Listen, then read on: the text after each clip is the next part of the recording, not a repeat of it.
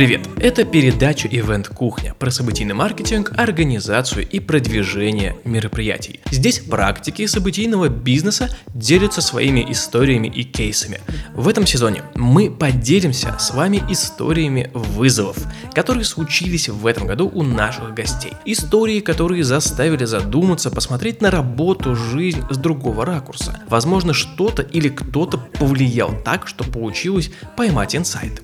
Меня по-прежнему зовут Илья По, и я по-прежнему топлю за применимый и годный контент. Специально для слушателей подкаста Event Кухня мы сделали чат в Телеграм, где есть наши спикеры, и вы можете не только услышать их в подкасте, но и пообщаться и задать интересующие вопросы лично. Вступайте в наш чат, который можно найти в Телеграм по названию программы Event Кухня. Ссылка будет в описании к этому выпуску партнер сезона «Вызовы», благодаря которому выходит Ивент Кухня, сервис удаленных помощников и бизнес-ассистентов want.ru. Сервис возьмет на себя все рутинные задачи, поможет в подготовке организации ивента и спасет в момент завала и пожара. Ваши челленджи – их работа. У want.ru до конца 2020 года проходит акция «Бесплатно выполняет любое ваше поручение». Среди давших поручения каждый день проходит розыгрыш. 7-недельных подписок, 3-месячных подписок и скидки 50% на тариф Бизнес Плюс. Пишите им в мессенджеры, ссылки в описании к этому выпуску и в телеграм-чате подкаста. Также читайте детали в посте закрепе в нашей группе ВКонтакте. Перед началом выпуска несколько полезных рекомендаций. Первая рекомендация – подкаст Валентины Максимовой «Пиар Ланч». Это интервью с профессионалами отрасли, пиар-директорами крупных компаний, пресс-секретарями государственных организаций, маркетологами и экспертами рекламного комьюнити. Считаю, что эта информация полезна и для специалистов событийной индустрии. Слушайте на здоровье. Вторая рекомендация – ключевой форум об организации продвижения событий Sold Out, который в этом году пройдет онлайн с 28 по 30 сентября. Подробности можно найти в описании к этому выпуску. 2020 запомнится всем специалистам из событийной индустрии надолго. Для многих этот год будет периодом профессиональных трансформаций и кардинальных перемен. Про это и расскажут герои пяти выпусков нового сезона Ивент Кухни. Первый герой Артем Родичев, организатор TEDx «Садовая ринг», владелец лицензии.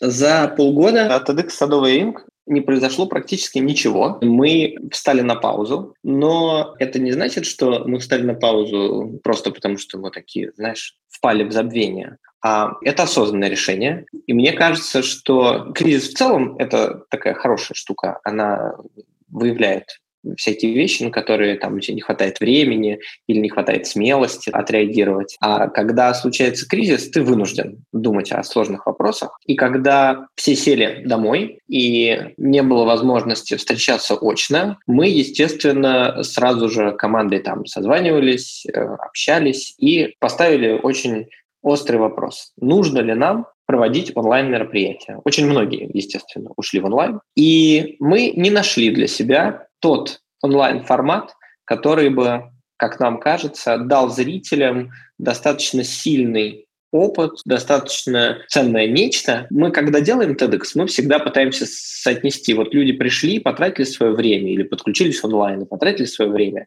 Вот что они за это получили? И вот я не нашел для себя ответа, как я за то время, которое люди потратят, там, подключившись онлайн, дам им что-то такое ценное взамен. И поэтому мы решили ничего не делать онлайн. Да, конечно, это непростое решение. Самое главное, что когда мы это все делаем, ты же получаешь какую-то такую обратную связь, ну, такую энергетическую от команды и от сообщества людей, которые приходят. И ты, когда принимаешь решение этого не делать, ты, собственно, осознанно отказываешься на какой-то период времени от вот этой вот обратной связи. И ты и для себя чего-то там упускаешь, какое-то там время, динамику. И команда, естественно, тоже теряет. Есть в команде, тем более, что некоммерческая, есть какая-то инерция, которую нужно постоянно поддерживать, э, чтобы всем было интересно, соответственно, ну, тогда хорошо работает. Вот если это все отпускаешь, то все замедляется, и потом сложно набирать этот темп, нужно заново стартовать. Поэтому решение непростое, но я на 100% убежден, что лучше ничего не делать и потом постараться восстановить этот темп, чем сделать что-то такое, от чего и у команды, и у зрителей, может быть, будет такое, знаешь, какое-то сомнительное послевкусие. Вот когда к нам приходили и на наши большие мероприятия, и на салоны, всегда потом люди с благодарностью отзывались о происходящем. Я прям сильно не уверен, что сделав онлайн-мероприятия, которых на самом деле миллион сразу же появилось. Они все были бесплатные, там все организаторы ушли в онлайн. Естественно, в онлайн-формате всяких расходов таких капитальных меньше, и поэтому, мне кажется, мы потонули в этом информационном потоке. А как сделать так, чтобы это радикально в лучшую сторону отличалось, в общем, я не понимаю. То есть случилось вот эта штука. Нужно было подстраиваться, нужно было делать выбор, не всегда приятный. Вот мы его сделали, сказали, ивенты не делаем в онлайн-формате, подкасты, да, делаем. У меня родился третий ребенок, и я имел возможность провести очень много времени за эти полгода дома с семьей, с детьми. И, ну, это точно совершенно доставило огромное удовольствие. Это просто немножко не про ивент э, бизнес. Вот. Но мне кажется, что в целом, просто когда жизнь очень сильно меняется, ты начинаешь вообще смотреть, на что следует сфокусировать свою энергию. Я ее сфокусировал на семью очень много, и изменение ритма жизни, там, места жизни, места работы позволило, мне кажется, делать примерно те же, если не больше количество проектов по там, работе, тедовским вещам и так далее, и проводить кучу времени с семьей. Это мне очень понравилось.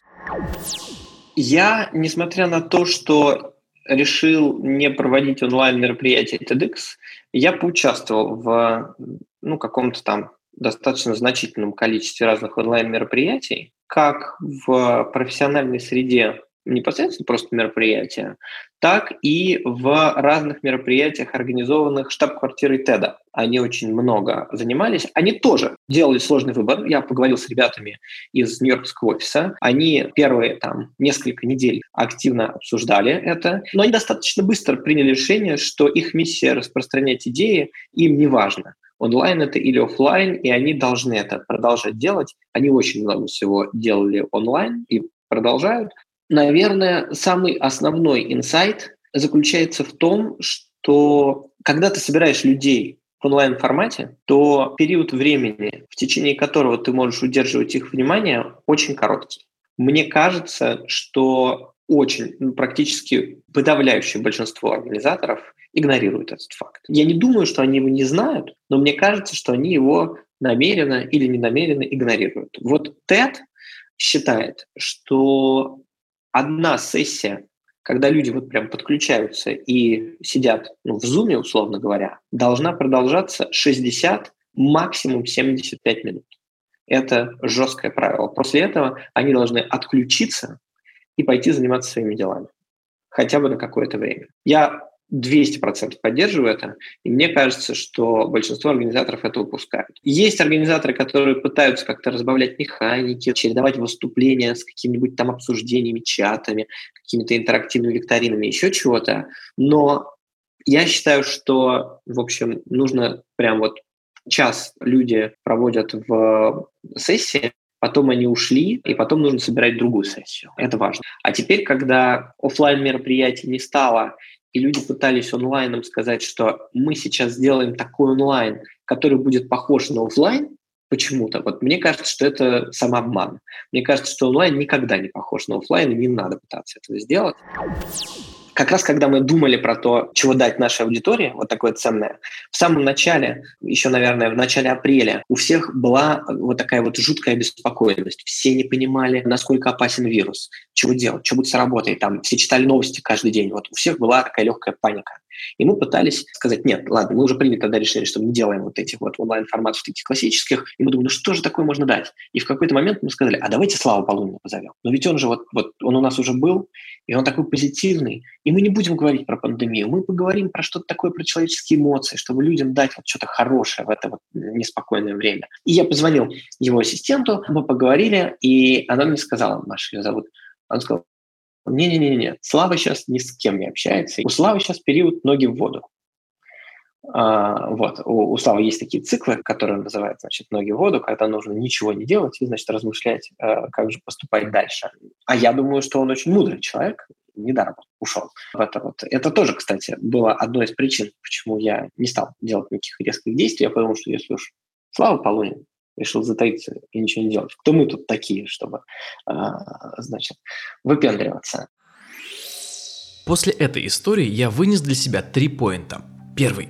Кризис – это хорошая штука, которая выявляет твои слабые места и позволяет поразмыслить о сложных вопросах. Второй. Жесткое правило для онлайн-формата, которое упускают большинство организаторов, то, что максимальная длительность онлайн-сессии должна быть не более 75 минут. Третий. Когда жизнь очень сильно меняется, ты начинаешь смотреть, а на что стоит сфокусировать свою энергию. Следующий герой – Таня Пантелеева, co-founder Doing Great Agency и Stay – платформы для онлайн-концертов, спектаклей и других культурных событий.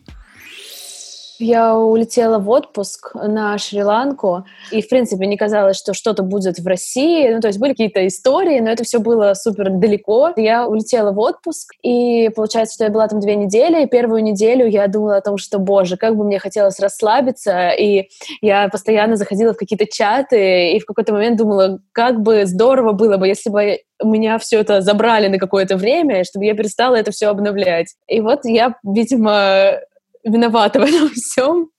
потому что на вторую неделю отпуска, получается, уже под конец, мне позвонила Катя, соосновательница агентства, и сказала, что все супер серьезно, что у нас там 80 или 90 процентов клиентов поставили все на паузу, или не знают, что происходит, или, ну, в общем, все, ничего не понятно. Также понятно, что у нас есть э, копилка агентская, но ее хватит не на долгий период, там, на, на месяц максимум. И, в общем, мы поняли, что нужно что-то делать, и стали набрасывать разные вообще идеи, что бы мы могли делать, сделать, как бы мы могли помочь нашим артистам, организаторам, промоутерам, самим при этом как-то остаться на плаву. Было куча разных вариантов, и среди них, наверное, одним из первых появилась как раз идея платформы, но нам почему-то казалось, что есть еще какой-то более интересный, классный вариант, и мы даже, по-моему, ни на чем не договорились, ни на что. В итоге, наверное, часа через два списались и поняли, что вот это самый классный вариант, и что в российском сегменте нет платформы с похожим функционалом, там, если это есть там ОК, условно говоря, и мы понимали, что сейчас они тоже начнут делать концерты, что сейчас все начнут делать концерты, и мы, конечно, понимаем, что эта идея не супер уникальная, не новая, но за счет того, что там у агентства есть определенное имя, имидж, статус, есть у нас пул артистов, есть много разных партнеров, и, получается, это была пятница вечер, в понедельник в 12 часов дня мы вышли с анонсом, что мы открываем платформу Stay. К тому времени у нас был партнер «Хорошие ребята», это продакшн, Ticket Cloud, которые оперативно просто перестроили процессы, научились продавать билеты на онлайн-концерты, ну, то есть это чуть другая схема. И у нас стали параллельно подтверждаться артисты. Первый концерт у нас была группа Хаден Даден с гимном карантина «Мы сегодня дома». Ну и вот параллельно все стало запускаться. На самом деле не было момента, когда бы мы сидели и думали, что бы нам делать. Ну, то есть вот были вот эти вот там 30 минут, может быть, час, когда мы созвонились и пытались что-то решить. Но вот в этом плане Stay, мне кажется, классно помог нам как-то морально, потому что мы были заняты, мы искали возможности, мы искали артистов. И в целом для агентства, конечно, это большая классная возможность. Мы очень много рассказали про агентство. У нас вышло около тысячи публикаций в медиа с платформой, с упоминанием нас и агентства. Написали о нас Forbes, Медуза.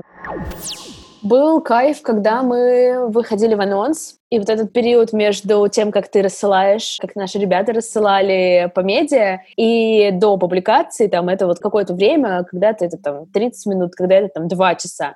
И вот это время, оно такое проверки того, заходит ли это кому-то, кроме нас, или нет. И был момент, когда мы с Катей переписывались и думали, блин, что за фигня, где все? И вот потом был какой-то вот этот щелчок, и мы понимаем, что просто везде миллиард подборок на тему, чем заняться на карантине, куча просто сообщений о том, что как классно, что вы это сделали, куча сообщений от артистов, от спонсоров. Ну, вот этот момент был довольно классный.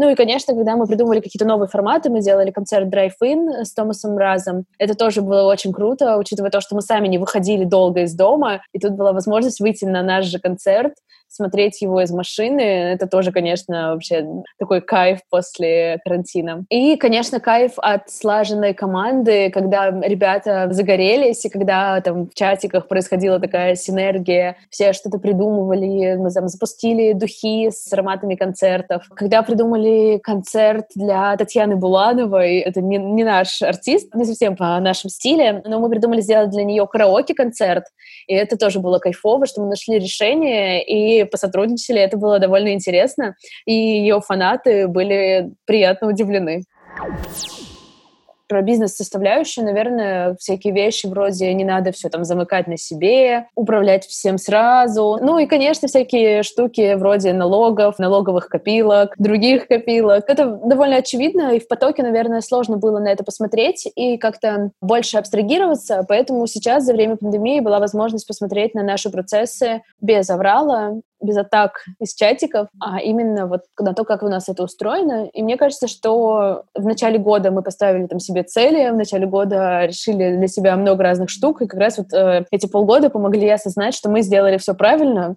и теперь нам нужно время, чтобы во время аврала мы делали то же самое, что и когда у нас довольно спокойно. После этой истории я также вынес для себя несколько тезисов – Первый. Нужно делать копилку своего агентства. Второй. Не нужно замыкать на себе все процессы. Стоит делегировать рутинные задачи. Здесь может помочь партнер нашего сезона, сервис удаленных помощников и бизнес-ассистентов want.ru. Перед тем, как мы попрощаемся, мой дорогой слушатель, запомни две важные детали. Первое. Нужно вступить в наш телеграм-чат и продолжить общаться и обмениваться опытом с коллегами. Чат можно найти в телеграм по названию программы Event Кухня.